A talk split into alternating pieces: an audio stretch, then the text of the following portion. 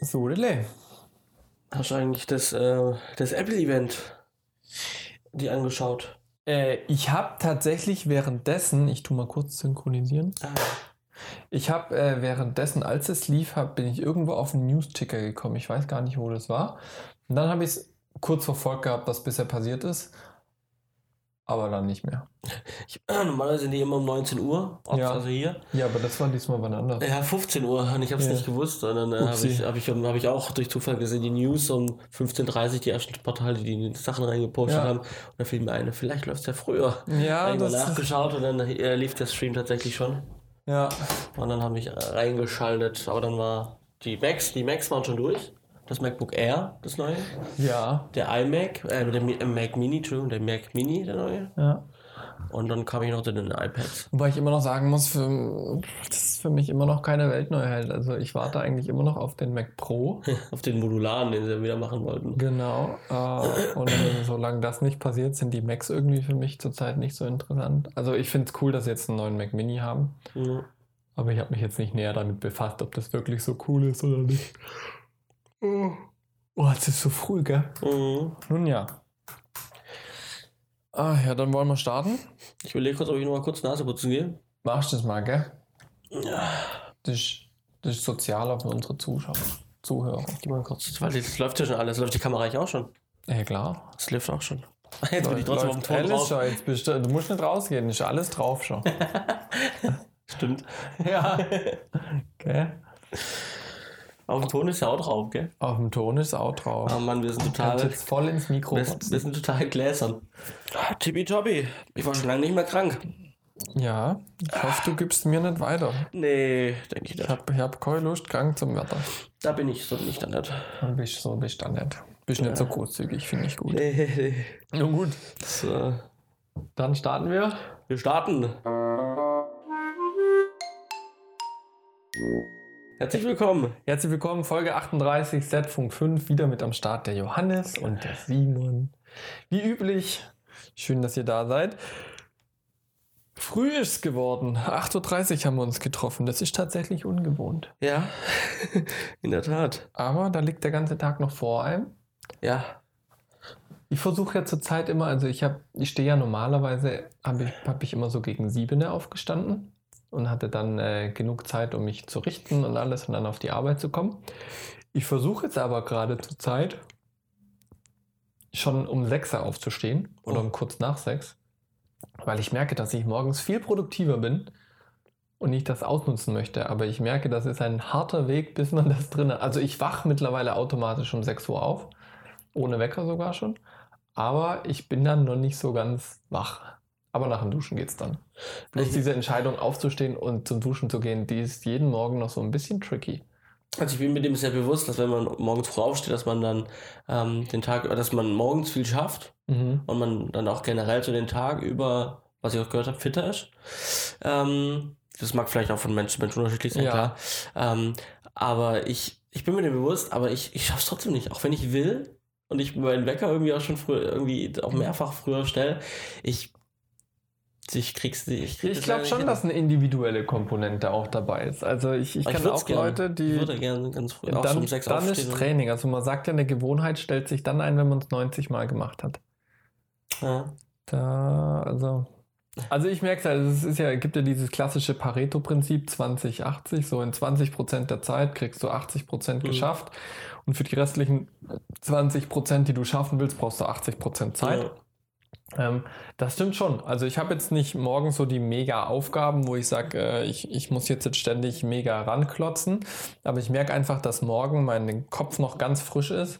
Ich habe noch Sachen ausgeschaltet, ich kann schneller und produktiver sein. Aber ich bin generell einer, der halt sehr früh aufstehen kann, wenn er muss. Mhm. Ja. Ähm, und jetzt zur Zeit sage ich halt, ich muss früh aufstehen, auch wenn ich jetzt nicht so die konkrete Aufgabe habe, nicht immer.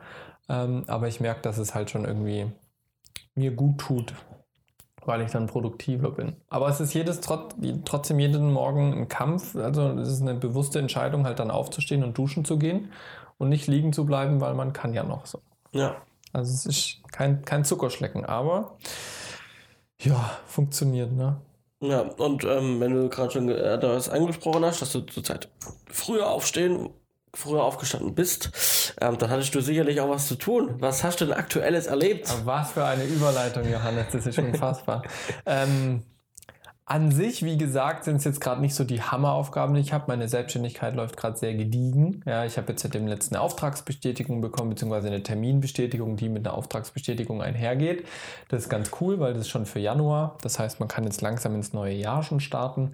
Ähm, Ansonsten ist es da relativ ruhig. Ich habe gerade viele Gedanken im Kopf, wo ich Projekte anfangen möchte und sowas, weil ich wieder, wie du im Urlaub, äh, viel gelesen hast und gehört hast, so bin ich da gerade auch ganz fleißig dabei ähm, und habe gerade mehrere Bücher, die ich lese, äh, wo sich Gedanken entwickeln. Ich höre mir jetzt tatsächlich auch recht konsequent die Biografie von dem Elon Musk an, die viel offenbart und einen selber zum Nachdenken anregt. Ähm, und was ich konkret zu tun hatte, war am Mittwoch jetzt äh, Location Scouting. Ähm, da sind wir nach Österreich gefahren, auf die andere Seite vom Bodensee sozusagen, oberhalb von Bregenz. Ähm, da gibt es ein Gesundheitsresort, also ein recht nobles Hotelanlage, die äh, Gesundheitsprogramme durchführen, um eben bewusste Auszeiten zu nehmen, den Körper wieder zu regenerieren und sowas. Ähm, und äh, bei uns vom Fernsehsender aus wollen wir nächstes Jahr ein Projekt starten, wo es um so einen ja, Improvement Change Program, also wir haben auch einen Gesundheitskurs, den wir rausbringen. Ähm, und diesen Kurs, den wollen wir Protagonisten durchmachen lassen äh, und die eben mit der Kamera begleiten, also im Doku-Soap-Format. Ähm, und wir planen eben diese erste Woche so als Kick-Off-Week ähm, in diesem Resort zu machen, in diesem Hotel. Äh, und da hatten wir jetzt Location Scouting, haben mit dem Eigentümer geredet, mit der Geschäftsführerin, was für Möglichkeiten gibt es zu kooperieren. Ist es überhaupt möglich? In welchem Zeitraum ist es möglich? Weil die haben natürlich auch Hochsaison und Nebensaison und sowas.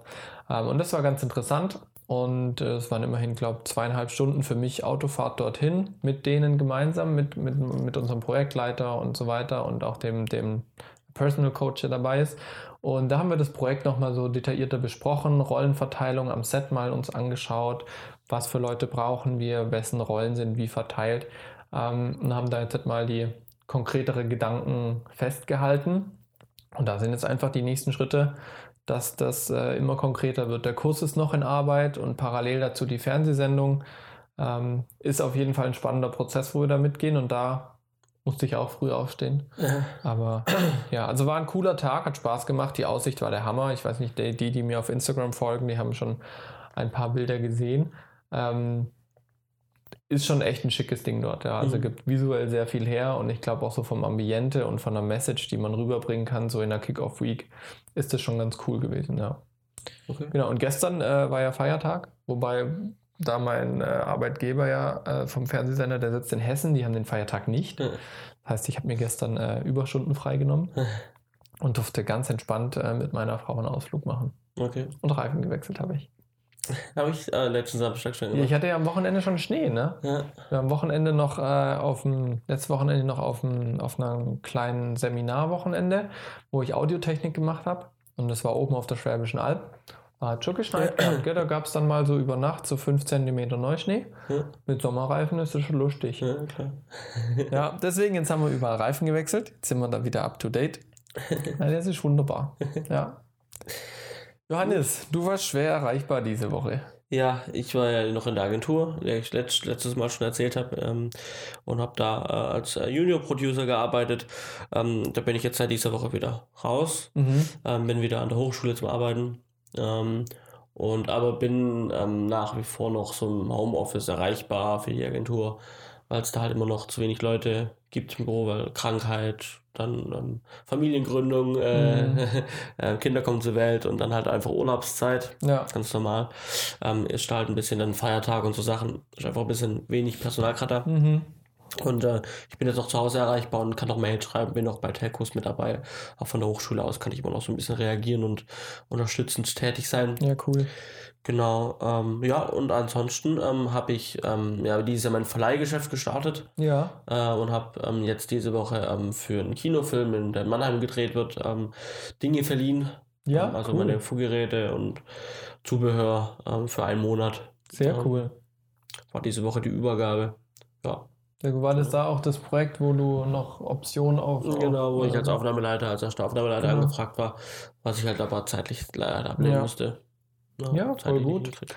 Dann läuft das ja auch so langsam an. Ja, ähm, genau, also es ist ganz gut, äh, die mal dann so einen Monat weg zu haben nochmal. Mhm, Dieses Jahr. Definitiv. Ähm, genau, ja, doch, aber das ja. ist eigentlich. Was, was- was hast du jetzt schon? Du hast Funkgeräte? Ah, ich habe so Easy-Up-Zelte mit äh, Seitenwände, ich habe Biertischgarnituren, ähm, ganz viele. Ich habe die Funkgeräte, 20 Mhm. Stück, Motorola ähm, mit Headsets und ähm, Sechsfach-Ladegeräte und Zusatzakkus und Mhm. allem möglichen drumherum. Ähm, dann habe ich noch Pylonen, dann habe ich noch äh, Warnwesten in ganz in großen Stückzahlen. Äh, ich habe so Sachen wie Absperrseil, Werkzeuge, ähm, Flatterband, Gaffer, was als Verbrauchsmaterial dann verkauft wird. Ähm, Mülleimer, die man hinstellt ans, ans Catering oder sowas. Mhm. Ähm, Set-Tische. Ja, Set-Ausstattung von A bis Z im Prinzip, Genau. alles, was man braucht. Ja. Sehr schön. Also- Sehr schön. Schon ganz gut, wenn man dann immer, gerade wenn mein Film geht halt dann auch lang, Ja, klar, dass man dann so natürlich. monatweise dann das Zeug dann raus, Ja. ausgeben kann. Ja, ich meine, Verleih ist ja eh gang und gäbe in der Branche, Ja. weil man als Produktion das sich in der Regel nicht selber anschaffen kann, weil es einfach keinen Sinn macht, wenn Ja. jeder sich das anschafft. Ja, Ja, cool, voll gut. Genau. Voll gut. Nicht schlecht. Wir hatten diese Woche, man sieht es schon, äh, beziehungsweise diese und letzte Woche schon, hatten wir zwei Kameras, äh, die wir zur Verfügung gestellt haben, bekommen haben zum Testen. Das ist einmal die Sony Z180 und die Sony Z290. Die sehen eigentlich identisch aus. Ja, ich Ähm, habe echt Probleme ähm, Ja, gehabt. ähm, woran ich es mir immer merke, die Optik. Mhm. Ja, wir haben einmal bei der Z280 haben wir die Fujinon-Optik mit 70 mal, 17 mal optischen Zoom und bei der Z190 haben wir die G-Lens von Sony mit einem 25-fachen optischen Zoom. Ansonsten können die sehr viel Gleiches. Also äh, Optik ist wirklich ein großer Unterschied und dann haben wir noch nachher in den Netzwerkfähigkeiten, glaube ich, ein, zwei Unterschiede. Mhm. Ähm, aber ansonsten können beide 4K 60 Frames, ähm, machen beide äh, ein SDR und ein HDR internes Bild, also Standard Dynamic Range und High, High Dynam Dynamic Range. Ähm, und einen großen Unterschied, den ich so ähm, festge ge- festgestellt habe, sind die Bedienungsknöpfe. Ähm, aber da einfach ein Disclaimer, wir haben schon zwei Videos zu diesen Kameras speziell auf unserer Facebook-Seite gestell- äh, online gestellt und ein drittes kommt noch, beziehungsweise geht jetzt dann relativ zeitnah und zeitgleich mit der Podcast-Folge hier online.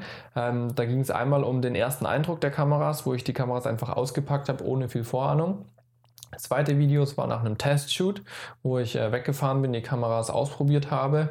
Äh, was sind da die großen Unterschiede? Und das dritte Video ähm, ist jetzt bei dir und da wirst du die Netzwerkfähigkeiten dir anschauen. Genau. Ja. Also die Kameras werden damit beworben, dass sie schöne Netzwerkfähigkeiten haben zum Streamen, zum Datenübermitteln und sowas. Johannes schaut sich das alles an, wie genau das aussieht und was es da für Funktionen gibt. Ähm, genau, was war so dein Overall-Eindruck über diese Kameras? Du hattest jetzt ja auch schon ein paar Tage zu Hause. Was war so dein Eindruck? Ähm, ich finde äh, die äh, Bedienbarkeit, die ist mir aufgefallen, die ist, die ist wirklich sehr einfach. Mhm. Ähm, ich bin, was jetzt diese ähm, Art von Kameras angeht, ähm, gerade diese Henkelmänner von Sony äh, mit dem XT-Cam, bin ich ähm, bisher die EX1 und die EX3 gewohnt Ja, ist bei gewesen. mir genauso. Ähm, ja, ich, vielleicht hast du noch zwischendrin noch bei euch, habt ihr noch irgendwie bei Gut, euch hab- im Sender noch irgendwie ähnliche Kameras?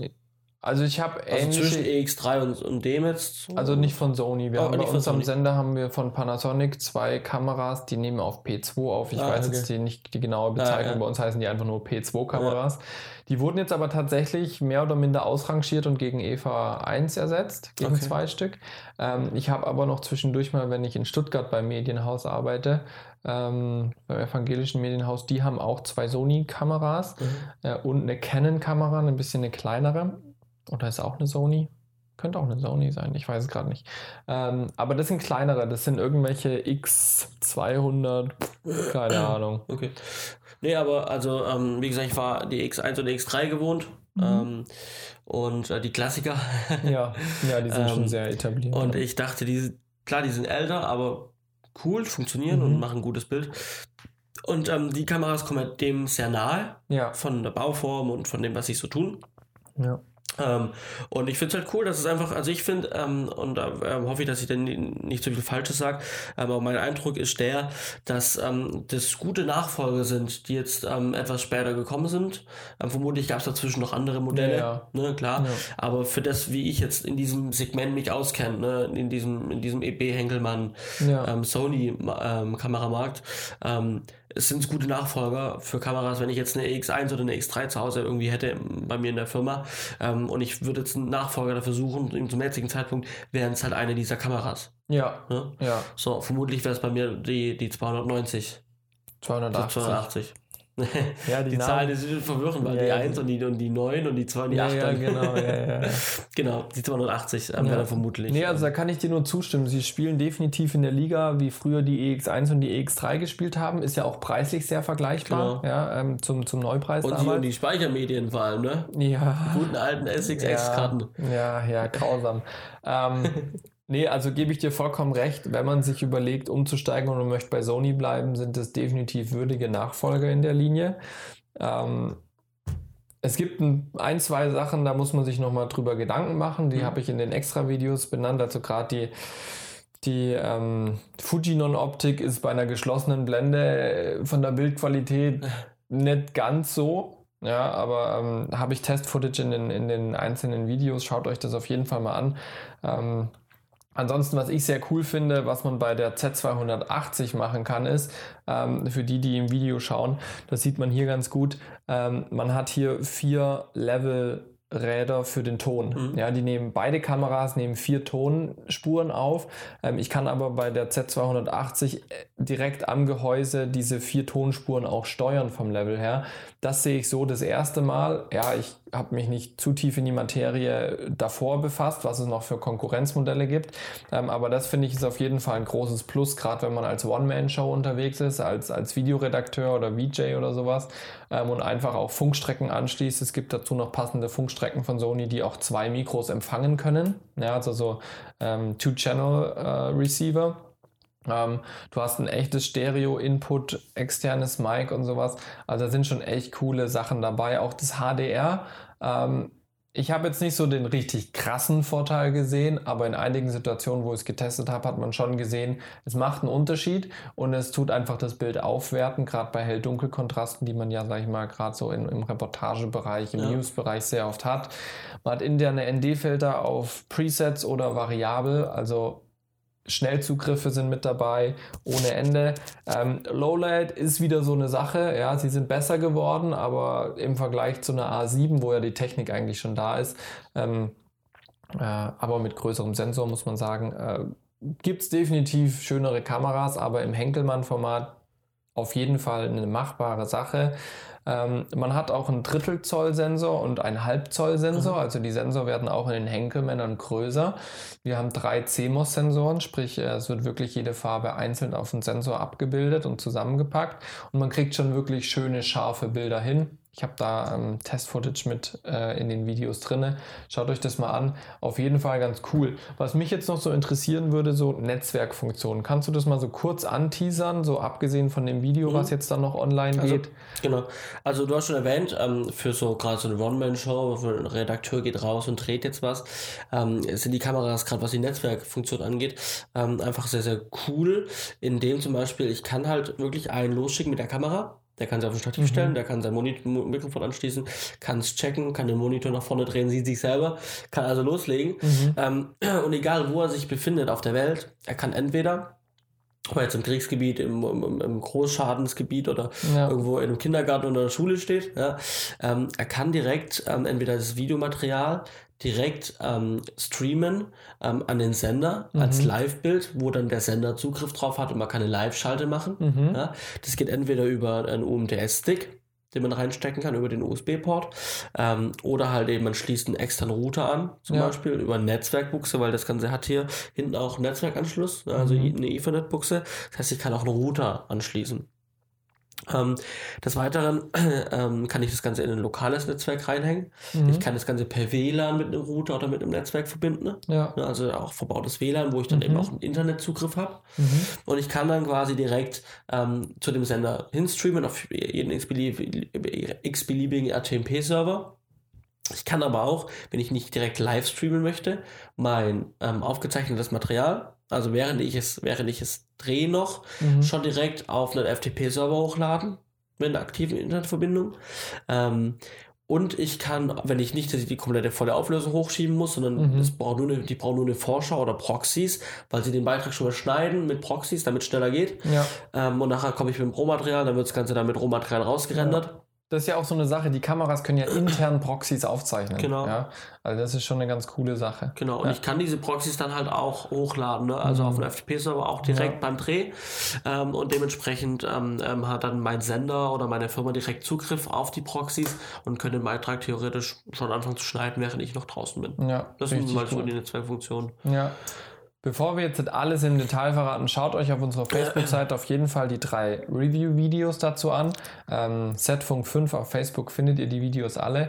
Ähm, da kriegt ihr auf jeden Fall noch einen detaillierteren Einblick zu den Kameras, Test-Footage und alle möglichen äh, Eindrücke, die wir da gesammelt haben, sowohl positiv als auch negativ. Ja, das ist kein Sponsored-Zeug irgendwie, wo wir verpflichtet sind, gute Meinung zu sagen, sondern das ist wirklich einfach unser Eindruck, den wir bekommen. Ja, das ist ganz wichtig, äh, weil das hier keine Ver Verkaufsveranstaltung sein soll, sondern einfach Information für euch, falls ihr davor steht, da was zu machen. Genau. Ähm, so viel soll es mal zu den Kameras gewesen sein. Wir haben, wie gesagt, noch detailliertere Einblicke in den Videos. Ähm, wir haben ein Thema schon lange nicht mehr behandelt bei uns im Podcast, obwohl wir darauf äh, in vorherigen Folgen extrem gute Feedbacks bekommen haben und auch äh, den Bedarf quasi wahrgenommen haben. Und zwar geht es ums Thema Selbstständigkeit. Ja, Selbstständigkeit ist ein Thema, das haben wir schon mal recht ausführlich behandelt mit dem ABC der Selbstständigkeit. Ja, haben wir auch viele positive Feedbacks äh, bekommen. Was wir heute besprechen möchten mit euch ist äh, Selbstständigkeit, how to start. Ja, also es gibt ja gerade Leute, die nach der Uni sind oder sind Quereinsteiger und möchten sich da selbstständig machen, äh, wo wir euch einfach aus der Erfahrung berichten wollen und auch so ein paar Quick-Tipps oder sowas mitgeben möchten. Mit was solltet ihr rechnen? Was solltet ihr beachten? Ähm, worauf solltet ihr eingestellt sein, wenn es zur Selbstständigkeit kommt? Ja, Mhm.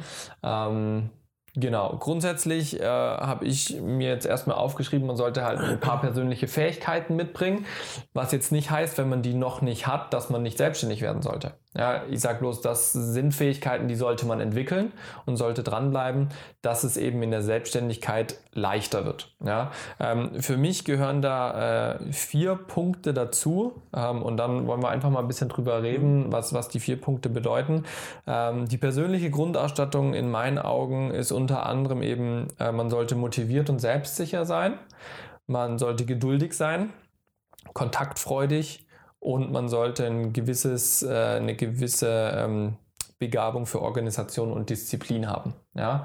Wie gesagt, das hört sich jetzt super äh, hochgestochen an, das sind alles Idealbilder. Ähm, ich hatte auch ein paar Sachen davon nicht, aber das sind Sachen, die man erlernen sollte und die man mitnehmen sollte.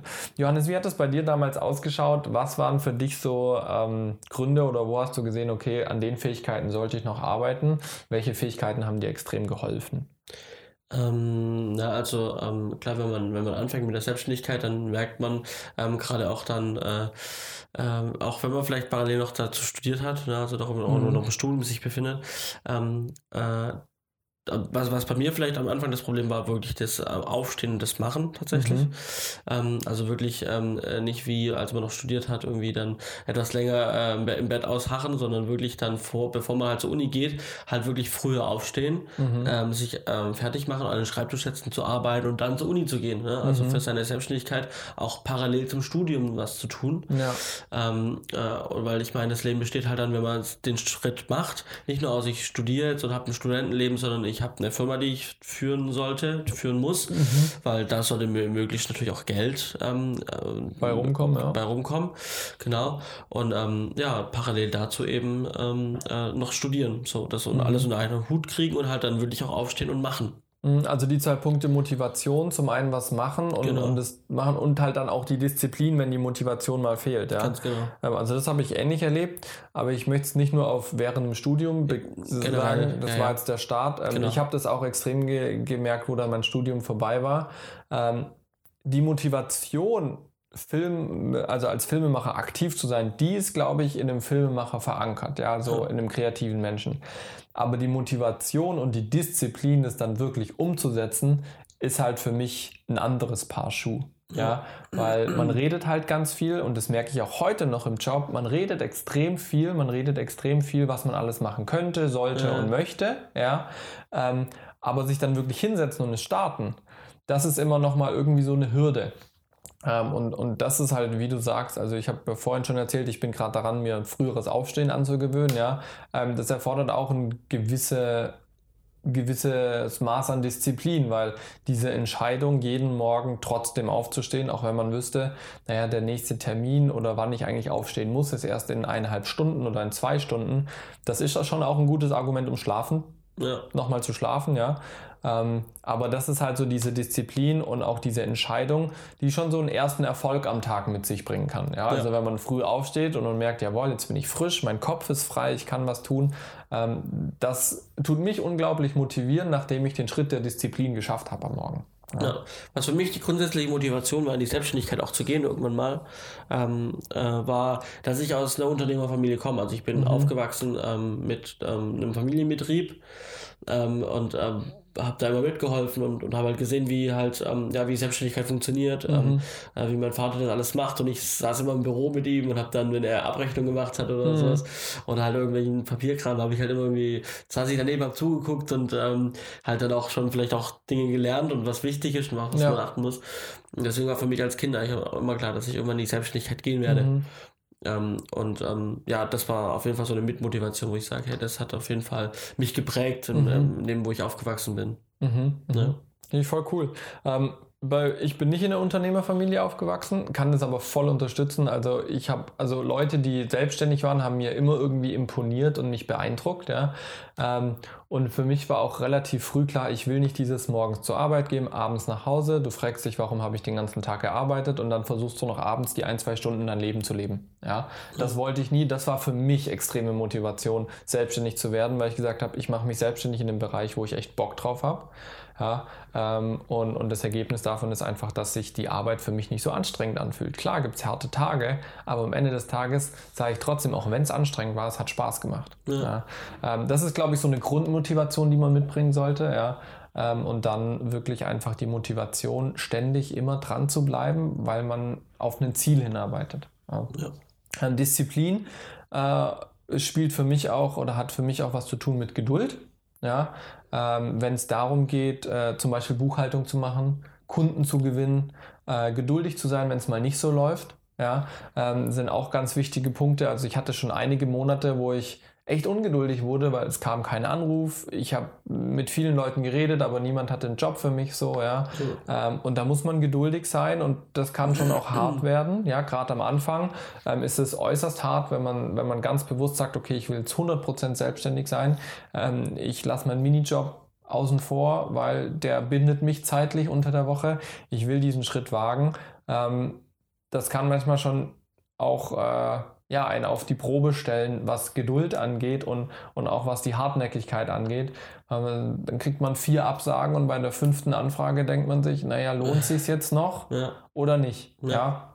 Und das ist äh, die Disziplin, dran zu bleiben, auch, auch wenn man keinen Erfolg im ersten Moment sieht. Und dann auch die Geduld ähm, zu haben, auszuhalten, geduldig zu sein, bis es wieder weitergeht. Ja? Weil die Zeit, wo man halt nichts zu tun hat, kann man super nutzen, um sich selber weiterzuentwickeln. Ja.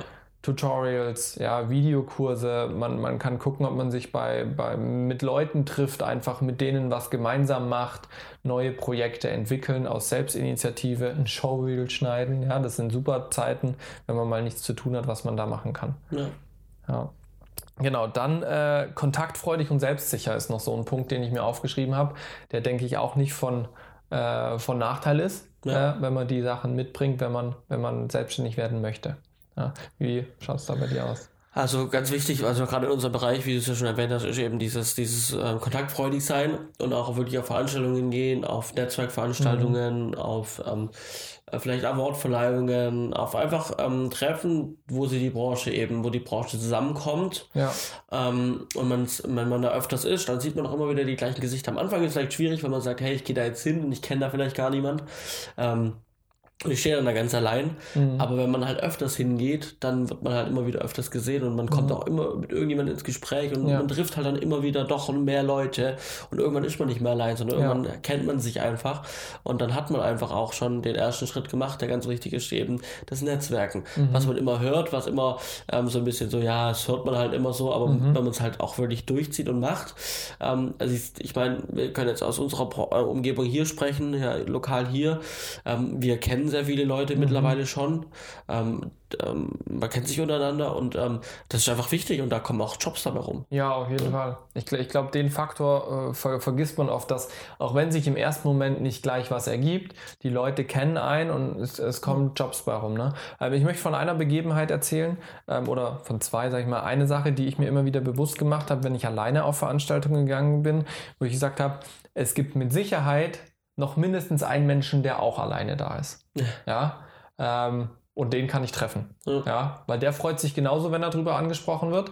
Natürlich muss ich aber dann die Selbstsicherheit mitbringen, um ihn auch anzusprechen. Ja, das Selbstvertrauen, den Mut, auch das zu machen. Ähm, also das, das hat mir am Anfang geholfen. Ich bin sicher nicht der Einzige, der hier alleine aufgekreuzt ist, sondern es gibt bestimmt mehr davon. Und dann entwickelt sich ein Netzwerk. Ja? Ähm, und die Begebenheit, die ich erzählen möchte, eine ganz konkrete, war ähm, damals auf dem Synology Day letztes Jahr, ähm, Seagate Synology Day in München. Ähm, da kannte ich gar niemand, also wirklich gar niemand. Ich da, also die hatten gesagt, ja, da sind dann Influencer und, und dann sind Leute aus der Branche da und sowas. Und ich dachte, naja, irgendjemand werde ich vom Sehen her schon kennen. Dann hat man vielleicht irgendwie einen Anhaltspunkt, wo man mit Leuten ins Gespräch kommt. Und ich kannte wirklich niemanden, nicht mal vom Sehen her, gar niemanden, ja.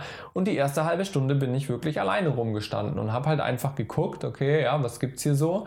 Ähm, dann war Synology ist ja natürlich auch viel so äh, in Sachen unterwegs, die jetzt für uns Filmemacher nicht so 100% interessant sind. Und dann gab es natürlich auch viel, habe ich einfach geschaut, meinen Horizont zu erweitern, ja, bis ich dann irgendwann zu, zu, zu so einer Ecke gekommen bin, wo Leute standen und über was geredet haben.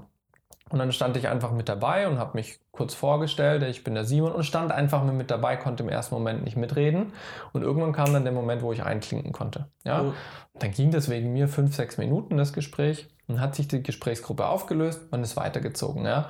Dann ging auch irgendwann die Veranstaltung los und dann ist man automatisch irgendwann mit dem Sitznachbar ins Gespräch gekommen. Hey, wo kommst du denn her? Wer bist du? Was machst du so? Ähm, und bis am Ende des Tages habe ich mit der Hälfte der Menschen, die dort waren, also es waren ungefähr 30 Leute dort und sicher mit 15 bis 20 Leuten hatte ich gesprochen, Kontakte ausgetauscht, ähm, Hallo gesagt, ich wusste, wer sie sind. Ja. Mhm. Jetzt sind wir demnächst wieder beim Synology and Seagate Day ähm, und mal schauen, wen man da wieder trifft. Ja. Ja. Also das ist, ist schon eine Sache, da braucht man eine gewisse Selbstsicherheit und auch eine gewisse Kontaktfreudigkeit, über den Schatten zu springen und es zu machen. Ja, klar. Genau. Genau.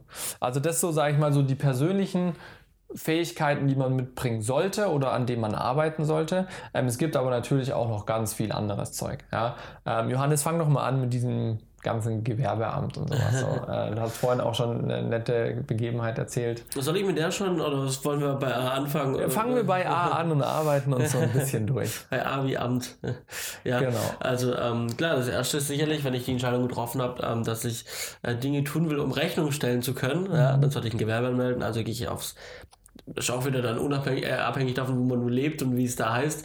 Ähm, ich würde jetzt dann aufs Rathaus gehen, ähm, ähm, zum, ähm, also bei mir wäre es dann auch tatsächlich das Bürgerbüro. Ist es hier auch?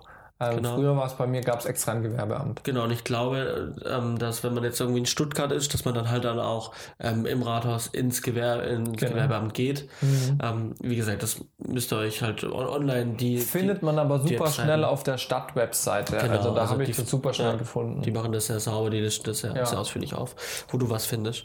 Genau, und dann gehe ich zum Bürgerbüro und dann sage ich, ich würde gerne ein Gewerbe anmelden. Dann kriege ich ein Formular. Entweder fülle ich es vor Ort aus oder ich nehme es mit. mhm. Ähm, ich kann im Idealfall, je nachdem auch, wo man herkommt, so kann man es auch vorab vielleicht ausdrucken, kann schon vorausfüllen und bringt es Mhm. nur noch hin. Ja, das wäre auch eine Möglichkeit.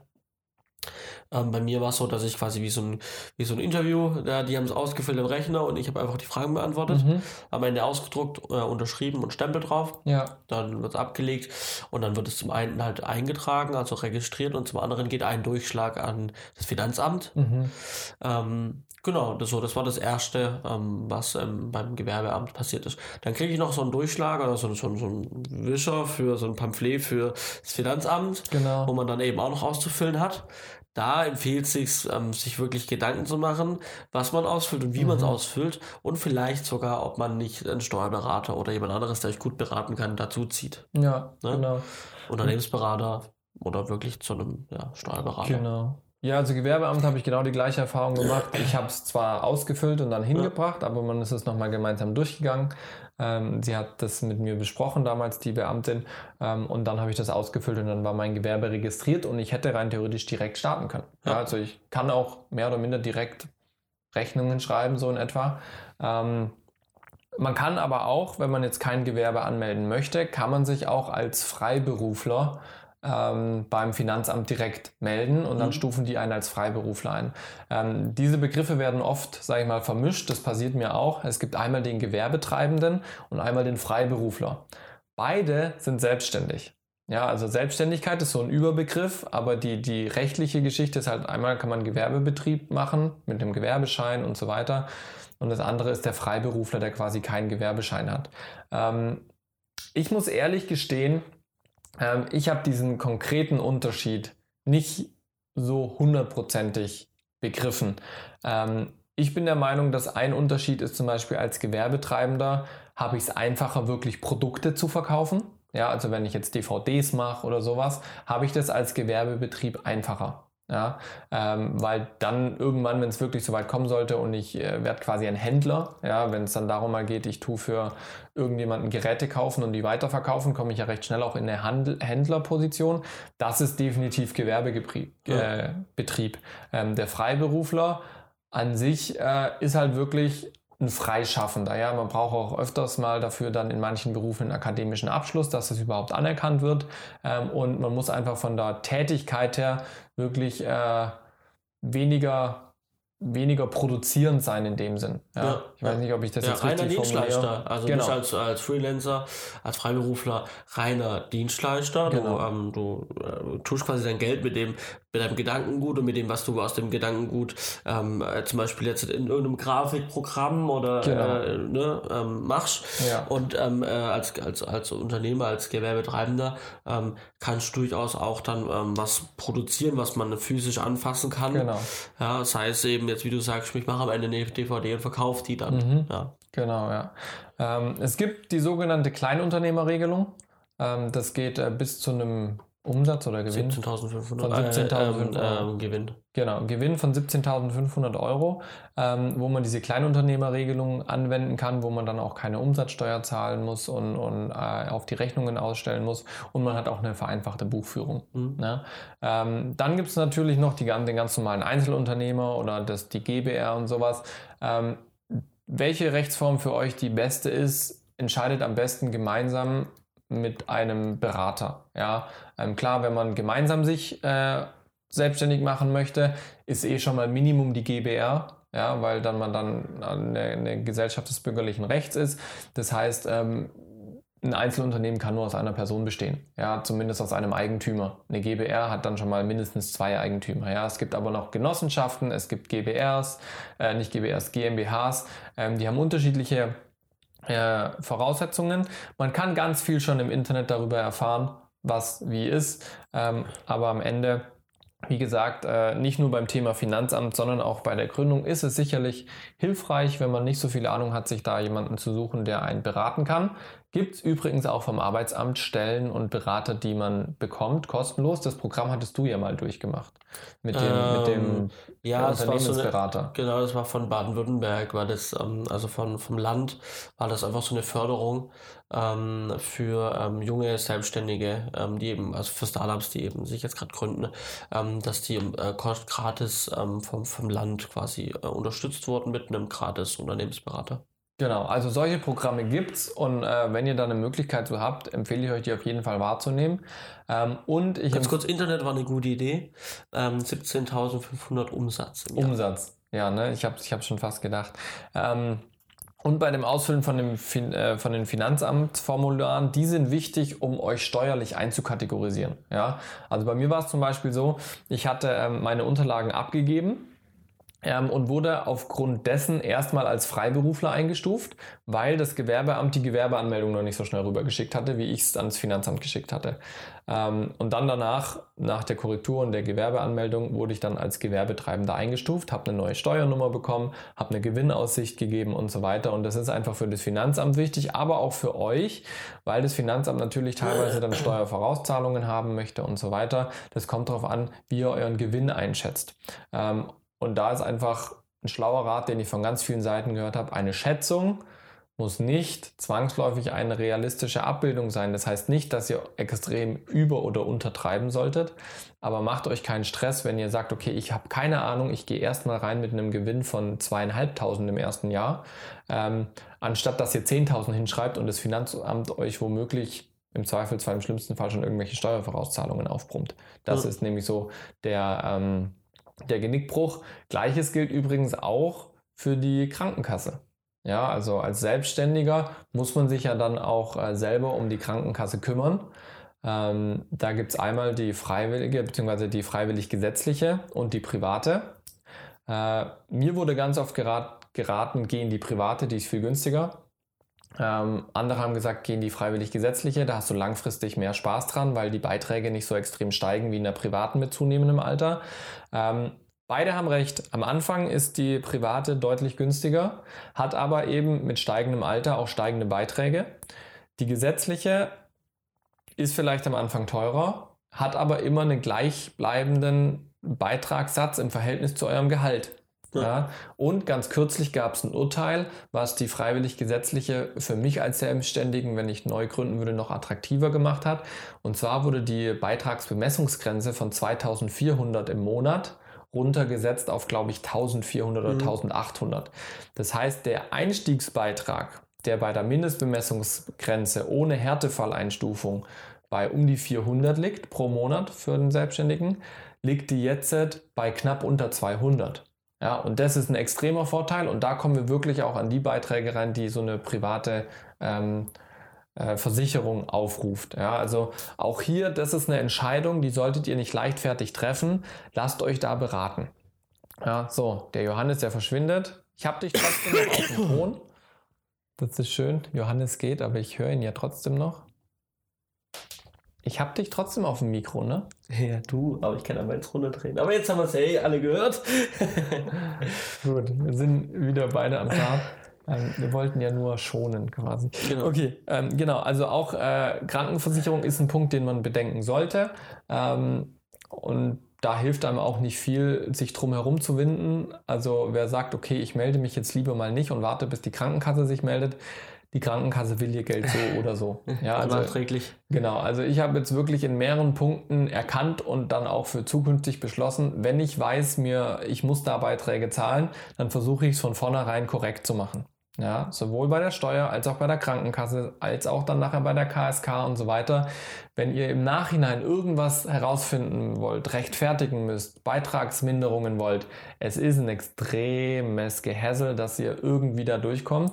Deswegen ruft eure Krankenkasse mal an, erzählt ihnen von den Plänen. Ihr müsst ja noch nichts Konkretes ausmachen, informiert euch aber mal. Ähm, und das ist, glaube ich, am Anfang ganz, ganz wichtig. Mhm.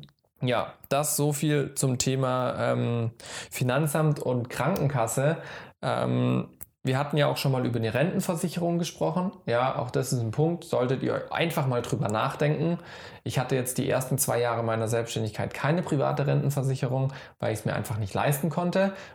In meinen Augen sollte man es aber nicht zu weit hinauszögern, weil als Selbstständiger hat man erstmal keinen Anspruch auf eine gesetzliche Rente, weil man zahlt ja auch nicht ein.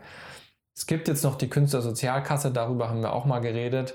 Verlinken wir euch unten. Das ist auch ein ganz großes Thema, wo wichtig ist, informiert euch. Ja, Künstlersozialkasse mal anrufen, Krankenkassen mal anrufen ähm, und so weiter und so fort. Und jetzt, Johannes, würde ich sagen, wir kommen mal zu deiner netten Anekdote zum Thema Gebühren. Ja.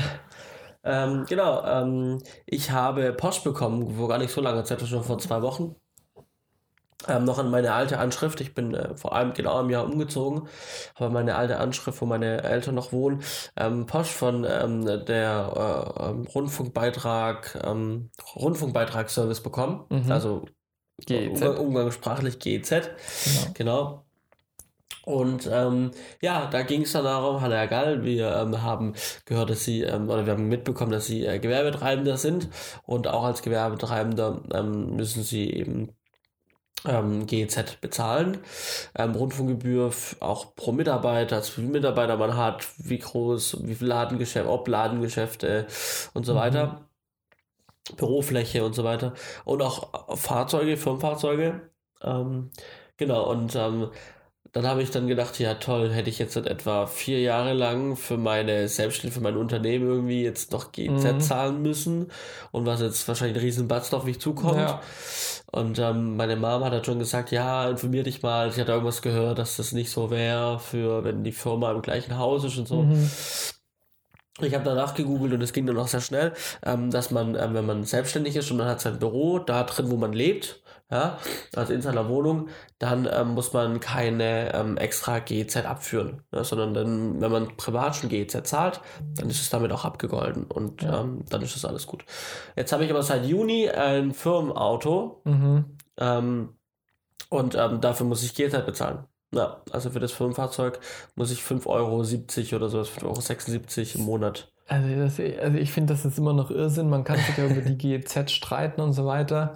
Ähm, aber manchmal, also in welche Details die Behörden dann alles reingehen, da, da bin ich echt immer wieder erstaunt. Ja. Ähm, aber so ist es halt. Ne? Also wenn Gewerbebetrieb in der eigenen Wohnstätte ist, keine GEZ, es sei denn, man hat Mitarbeiter, es sei denn, man hat äh, Firmenwägen oder ein Ladengeschäft oder sowas. Ja. ja? Ähm, wenn, die, wenn das Büro sowieso außerhalb der Wohnstätte ist, dann muss man sowieso GEZ zahlen. Genau. Ähm, Ebenfalls, was man beachten muss, sind sowas wie Müllgebühren. Ja, und das hat jetzt einfach auch damit zu tun, was man äh, bei seiner Gewerbeanmeldung, wenn man den Gewerbebetrieb aufmacht, angibt. Ähm, bei mir in der ver weitläufigen Verwandtschaft gibt es ein, ähm, einen Fall, die haben sich selbstständig gemacht, die haben einen Handel aufgemacht, die haben Sachen auch produziert selbst, ja.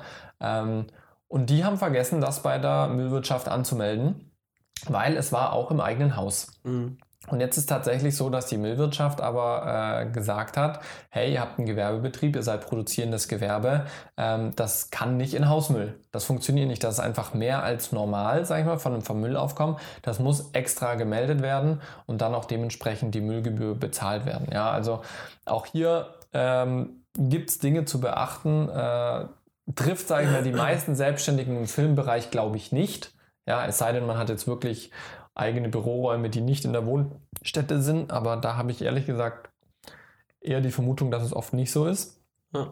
Ähm, aber sobald es dann mal ein bisschen größer wird, also ich habe ja auch schon mal mit dem Gedanken gespielt, ein extra Büro woanders mir zu holen ähm, und hatte das auch nicht auf dem Schirm, aber durch Googlen und so weiter kommt man da dann relativ bald drauf und das muss man einfach mit beachten. Ja. ja. Ähm, wo du sagst, äh, mit anmelden und was man da beachten muss, ähm, was ich ähm, habe es ja dir schon mal erzählt, ähm, als es da akut war. Als ich meine, mein Gewerbe angemeldet habe, hatte ich noch ähm, Fotografie mit draufgeschrieben. Mhm. Man muss ja ausfinden, was man alles tut. Ja.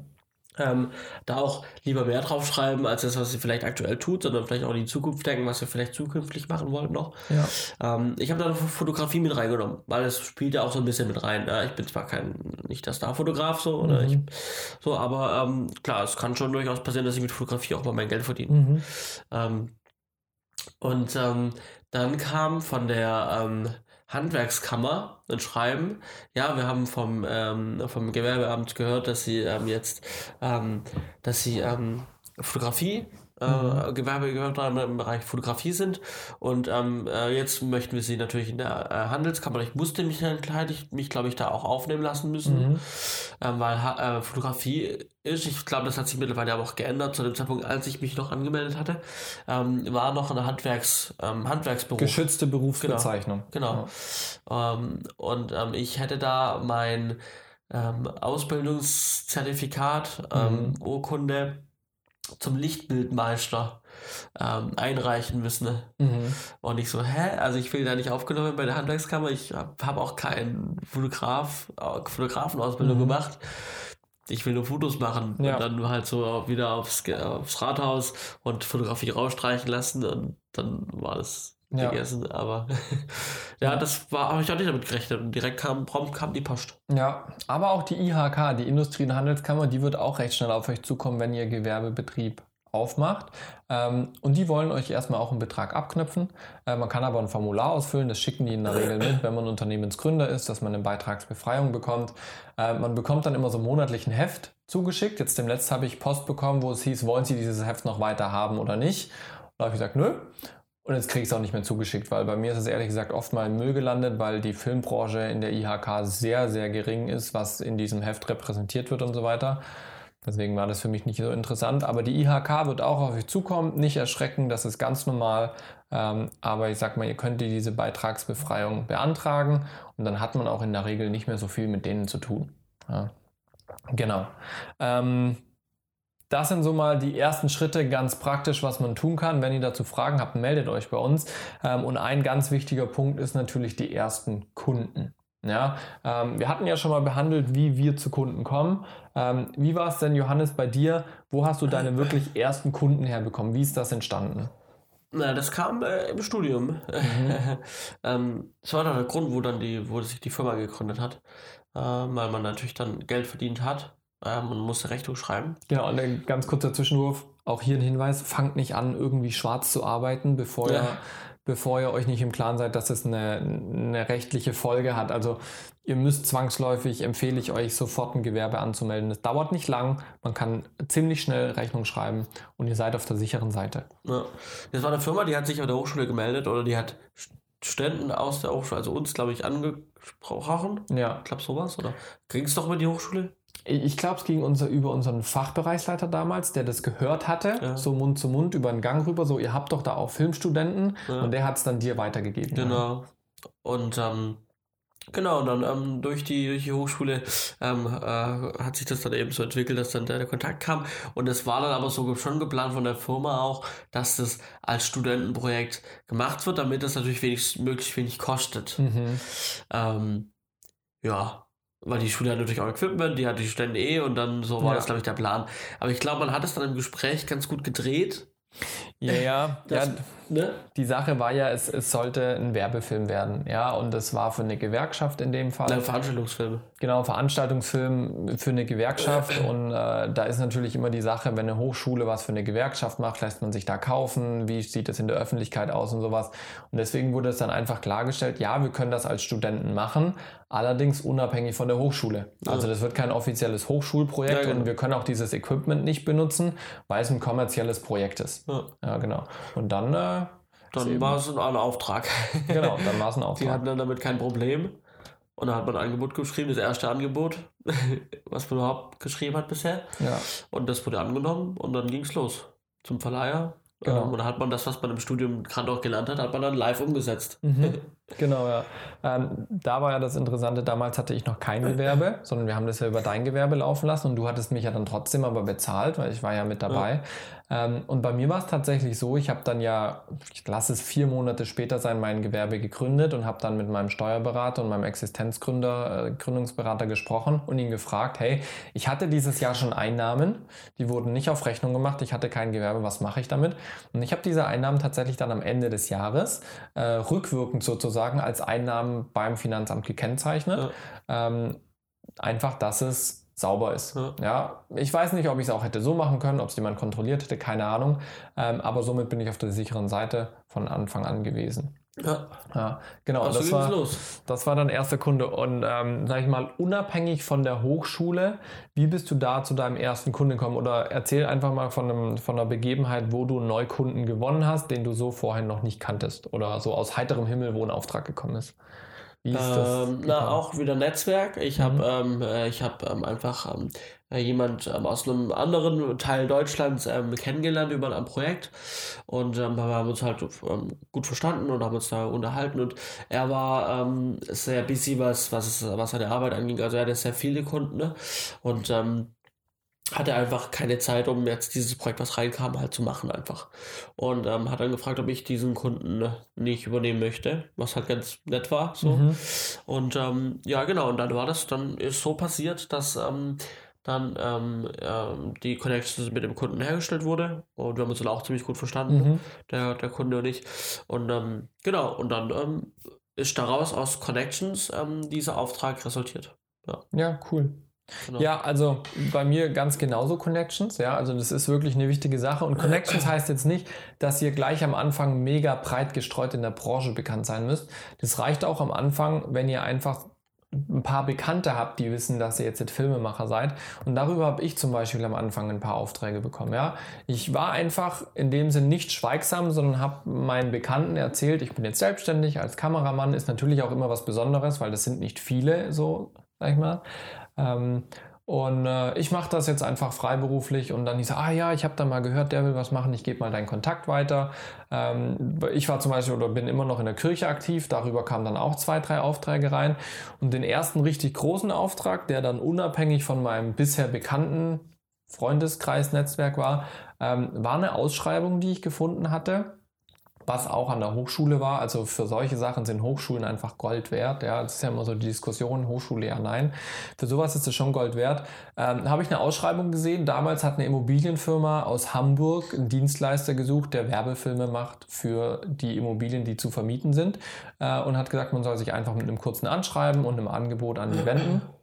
Und das habe ich gemacht aus einer Laune heraus, mehr oder weniger. Ich habe mir einen halben Tag Zeit genommen, das Angebot geschrieben, mir überlegt, was könnte wie viel kosten, ein schönes Anschreiben verfasst und den geschickt. Ähm, und drei Wochen später habe ich eine Rückmeldung bekommen, der möchte gerne mit mir telefonieren und so weiter, haben wir dann gemacht und dann hatte ich den Auftrag.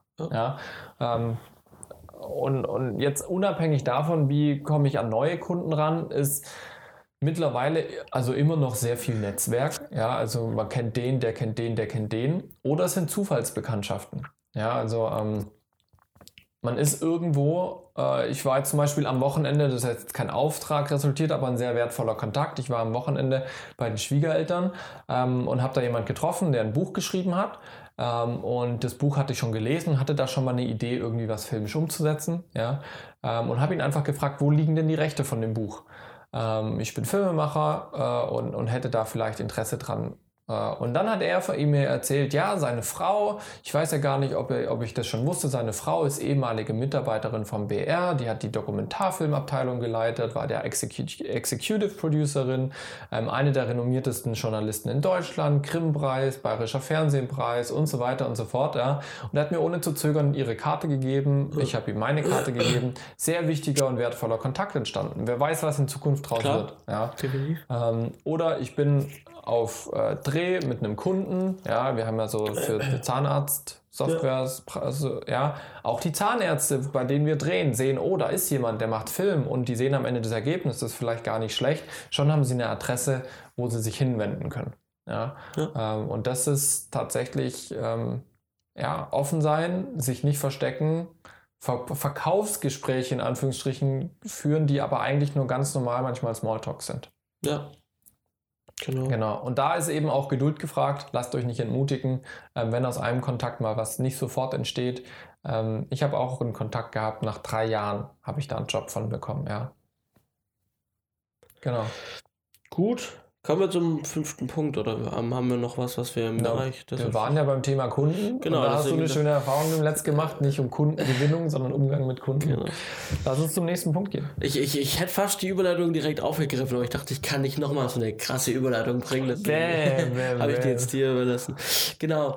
Ja, ähm, Thema äh, Kunden am Set. Ähm, vielleicht auch noch mal kurz drüber, ähm, drüber schweifen. Für die, die jetzt schon öfters mal Kunden hatten. Genau, oder auch jetzt für die, die vielleicht jetzt dann ihre ersten Projekte machen und äh, dann Kunden am Set erleben werden vielleicht. Ja.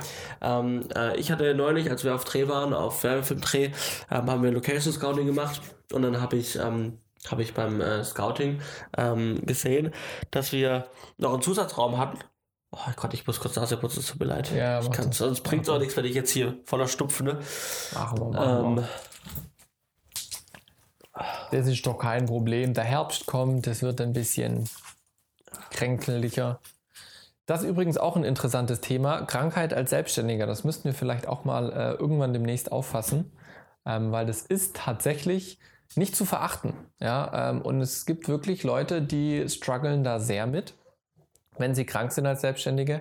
Ähm, ich persönlich hatte jetzt noch nicht so oft, dass ich richtig krass krank war, wenn ich einen Job hatte.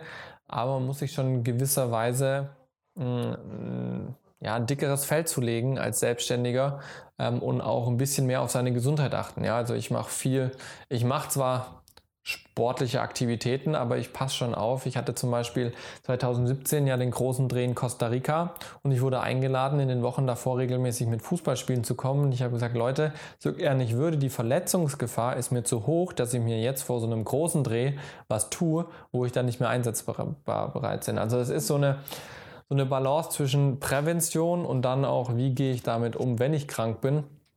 Ähm, und da ist tatsächlich manchmal Augen zu und durchgefragt. Ähm, ich hatte zum Glück noch nie den Fall, dass, den Fall, dass ich aufgrund von Krankheit einen Job absagen musste. Aber wie geht's euch da? Erzählt uns mal. Johannes ist gerade krank. Aber der muss gerade keine Jobs absagen und jetzt ist er auch. Äh, Deswegen bin ich hier weil ich, äh, und gehe nachher wieder auf die Arbeit, weil ich äh, trotzdem arbeiten gehe. Genau. Also kurzer Einschub zum Thema Krankheit. Äh, jetzt geht's genau. aber weiter. Genau.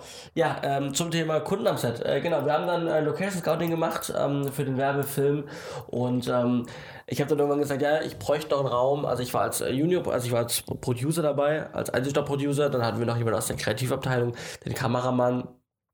Genau, zu dritt waren wir da. Und ich habe dann gesagt, ja, wir brauchen noch, ja, da noch einen Raum, dann würde ich den da drüben nehmen oder braucht ihr den irgendwie? Und dann hieß es, nee, wir brauchen den nicht, aber fürs brauchst du den Raum. Dann sage ich, naja, für die Kunden, es kommen ja drei Kunden mit. Ähm, und es soll dann anscheinend irgendwann auch noch mal der Chef dazukommen. Also vier, Spitzenzeit vier Leute. Ach so, ja, okay. Und das heißt, wir machen da noch ein Catering. Dann sage ich, nee, wir machen da kein Catering. Wir machen da den, wir stellen den Kundenmonitor auf, damit die Kunden ähm, da ähm, schauen können, ähm, was passiert, am, was mhm. wir drin drehen im Set. Und dann Ach so, ja, ja, das ist ja eigentlich eine ziemlich gute Idee, weil dann sind die Kunden ja nicht im Set und sind dann etwas weiter weg und ja, das, das ist ja ziemlich praktisch. Ja. Sag ich, ja genau, deswegen machen wir das. Ähm, und äh, genau, und das ist einfach das Ding. Also, ihr habt das, wenn ihr Kunden am Set habt, klar, die wollen oft dabei sein und ist auch ein Stück weit berechtigt, die zahlen viel Geld dafür, mhm. dass ihr für die was produziert. Und ähm, je nachdem, meistens ist dann irgendwie die Marketingabteilung dabei und die wollen natürlich ein gewisses Mitspracherecht haben und wollen ja. Tipps geben und so weiter. Das kann manchmal sehr konstruktiv und gut sein, vielleicht auch, manchmal aber auch sehr lästig und wenn dann vor allem auch nicht ganz so ähm, ähm, konstruktives und, und, und ähm, inhaltlich äh, wertvolles ja. Feedback kommt, äh, weil es einfach keine Fachleute sind, was den Film angeht, aber sie meinen, sie wären es vielleicht, dann kann es ziemlich schnell ziemlich nervig werden. Und es kostet auch unglaublich viel Zeit. Ganz genau. Und äh, da ist es wertvoll, wirklich einen, einen, einen, einen, Produzent oder einen Producer am Set zu haben, der sich nur um den Kunden kümmert. Mhm. Und auch deswegen auch das mit diesem separaten Raum. Ähm, wenn ihr die Möglichkeit habt, den Kunden so weit vom Set zu kriegen, wie möglich, dann macht es. Ja? Dann richtet dem einen extra Raum ein, richtet dem einen extra Monitor hin, gibt dem auch dann Ton, weil es bringt nichts, wenn er einen Monitor hat, aber er hört es nicht. Ja? Mhm. Das war bei uns dann das Problem. Wir hatten dann beim, vom Ton her keine extra, ja, keine extra Abhöre. Wir haben dann über SDI und den Kameraton auf den Monitor, weil der Lautsprecher mhm. hatte, konnten wir dann da Ton rausgeben. Das hat dann funktioniert. Ähm, aber wichtig ist, die Kunden müssen beschäftigt sein. Ähm, die Kunden, äh, wenn sie Feedback haben, dann sollen sie es dir als Producer geben und du kannst schon entscheiden, was du davon weitergibst. Ja, ja. Du kannst sagen, ja, ich trage das gerne weiter gleich in den Kameramann, dann gehe ich rüber und das, was ich für sinnvoll halte, Informationen, die ich dir geben kann als Kameramann, die gebe ich dir weiter. Ja. ja? Und ähm, genau, und ähm, der Kunde, klar, der muss sich natürlich auch gewertschätzt fühlen und muss, muss sehen, dass sein Feedback auch ankommt und dass es auch ähm, mhm. besprochen wird. Es muss nicht umgesetzt werden, aber es muss zumindest mal Thema sein. Ja. Und ähm, dann hat man, glaube ich, einen ganz guten Kundenumgang am Set auch schon. Ja, gewonnen. also was ich auch als sehr vorteilhaft äh, mitbekommen habe, ist, also bei, bei Projekten, die ich bearbeite, ist der Kunde meistens eben auch in der Konzeption natürlich mit dabei. Ähm, und wenn man da schon eine sehr offene Kommunikation pflegt, offen meine ich jetzt nicht, dass jeder zu jedem einen Kommentar abgeben darf. So, es gibt ganz klare Kompetenzbereiche, aber offen dann eben auch kommuniziert, wo Kompetenzen zu Ende sind. Ja, ja.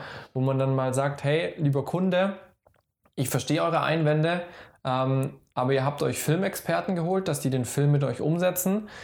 Dann einfach die Bitte, habt auch das Vertrauen an die Filmexperten, dass sie das in eurem Interesse umsetzen. Ja? Ähm, oder wenn es darum geht, wie wirkt es auf die Kunden? Ja, dann sagt, liebe Kunden, wir haben schon viele Werbefilme gemacht und können das einschätzen. Wir denken gerne nochmal drüber nach. Ja? Und wenn man sowas am Anfang schon etablieren kann und der Kunde dann auch versteht, ähm, dass jeder seine Kompetenzen hat, ja, ähm, dann kann sich das auch am Set so fortführen. Natürlich wird es dann schwieriger und den Fall hattet ihr ja, wenn da Kunden plötzlich mit oder Leute von den Kunden mit dazukommen, die in der Vorbereitung nicht dabei waren. Ja. Die kennen die ganzen Diskussionsprozesse, die Entwicklungsprozesse, die das Konzept durchgegangen ist und warum solche Entscheidungen getroffen wurden, wie sie jetzt sind, kennen die nicht. Und die haben natürlich dann auch tolle Ideen. Und da absolut gebe ich dir vollkommen recht. Jemand, der extra für die Kunden da ist als Ansprechpartner und entscheidet, was gibt er weiter und was nicht und die Kunden beschäftigt. Ja, sobald es den Kunden langweilig wird, fangen sie an mit rumzudoktern. Ja, ja. Ja, weil sie sich dann eine Beschäftigung suchen und das Und wird denen echt wird's langweilig. Die Ja. sind den ganzen Tag mit euch am Set, ihr habt zu tun und die stehen halt nur da und gucken. Ne?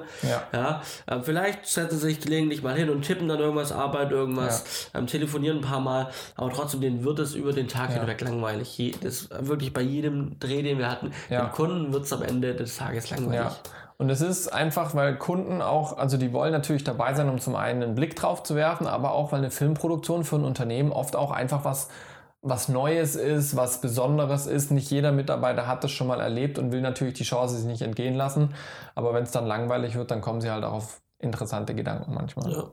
Interessanter Gedanke war bei einem anderen Dreh, dass es hieß ja, es kommen Kunden mit ähm, und ähm, in der Telefonkonferenz, also im, im PPM, im Pre-Production Meeting, am Tag davor, ähm, er, ähm, sagt zu einer von den Mitarbeitern, äh, also von den, ähm, von denen, die da im Meeting saßen, ja und ähm, irgendwann, es werden dann vielleicht noch andere Kollegen vorbeikommen und werden sich das dann mal anschauen, wie wir das dann machen und wie das Ganze abläuft und wir so, Moment, also was jetzt genau?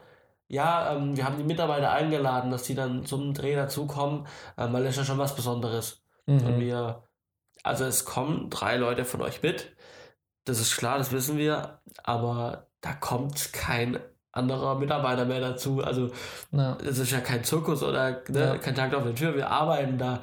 Wir, wir können doch, ihr könnt doch nicht zu euren, zu euren Kollegen sagen, ja, ja, kommt alle vorbei, wenn ihr Lust habt und schaut euch an.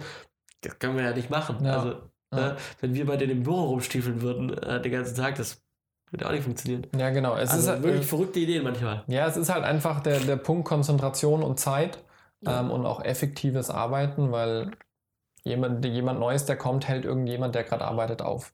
Ja. Ja, aber da gibt es schon interessante Gedanken, absolut, ja. Interessante Gedanken. Zu den Picks kommen wir, ha? Ja, ich bin heute raus, was Picks angeht. Du hast heute äh, Nasenspray gepickt. Ja, genau. Jetzt genau. Sehr schön. Dann erzähle ich mal meinen Pick. Ich habe ihn letztes Mal schon angeteasert. Es geht um die Amazon Prime Serie The Last Tycoon, ähm, wo es um die ähm, Filmbranche, explizit Hollywood geht, zur Zeit der Nazi-Zeit in Deutschland ähm, und wie versucht habe, das Nazi-Regime auf die Filmbranche Einfluss zu nehmen und auch finanzielle Abhängigkeiten geschaffen wurden oder da waren. Ähm, und es ist basierend auf wahren Persönlichkeiten, allerdings trotzdem noch ein großer Anteil fiktiv dabei. Ja, man erkennt diese Persönlichkeiten wieder, wenn man sich detailliert mit den ihren Biografien beschäftigt. Habe ich jetzt nicht so detailliert gemacht, weil ich die Serie einfach so ein bisschen als Inspiration genutzt habe. Ähm, Geht im Prinzip darum, es gibt einen, einen großen Producer, der bei einem großen Studio angestellt ist. Das Studio kommt in Geldprobleme, weil die Filme, die sie produzieren, dem Nazi-Regime nicht mehr passen. Themen sind Selbstverwirklichung, Geschichten erzählen, finanzielle Abhängigkeit, Politik, natürlich auch Liebesgeschichten mit dabei. Ähm, ist eine sehr, sehr schöne Serie, die sehr schön in der Zeit gedreht wurde. Also ist auch was Historisches und das ist ganz gut gelungen. Das hat mir echt gut gefallen. Ähm, äh, und äh, für mich war es in, in dem Sinn, sage ich mal, inspirierend. Der Inspiration ist immer so ein großes Wort, aber es hat mir einfach wieder so ein bisschen meinen Horizont geöffnet. Woher kommt das Filmemachen? Wie hat es angefangen? Auch wenn einige fiktive Sachen dabei sind, das ist mir klar. Ähm, es öffnet einfach den Horizont, ist zudem unterhaltsam, hat einen Spannungsbogen mit dabei, der funktioniert. Ähm, das fand ich soweit eigentlich eine ganz schöne Serie. Die verlinken wir unten. Ähm, wer Amazon Prime hat, kann die sich kostenlos anschauen. Fand ich ganz nett, hat mich in den letzten Tagen äh, immer wieder während dem Arbeiten begleitet. Die wollte ich euch mal so weitergeben. Ich habe vielleicht doch einen Pick. Hast du doch einen Pick? Wo du Amazon Prime erwähnt, das fiel mir was ein. Erzähl. Den Kinofilm, den ich letztes Jahr gemacht habe, Leibel und Frisch, Ja. Doc Order Deuk, ähm, die schwäbische ähm, Bäckerkomödie, Mhm. die läuft jetzt auch auf Amazon Prime. Ähm, gratis, also, also wenn ihr das Abo habt, also wenn ihr bei Amazon Cool. Prime seid und äh, doch mal wissen wollt, was da so genau ablief, was das genau war, der Kinofilm letztes Jahr, ähm, dann äh, sucht nach Leible und Frisch bei Amazon Prime und dann findet ihr den Kinofilm dort einfach für Prime-Konten. Ja. Und Leible mit AI. Ja, Leible mit, mit AI. E. Genau. Gut. Dann sind wir am Ende, mein Bester, oder? Ganz genau, so sieht's aus. Folge 38. Over and out. Ciao, ciao. Mm-hmm.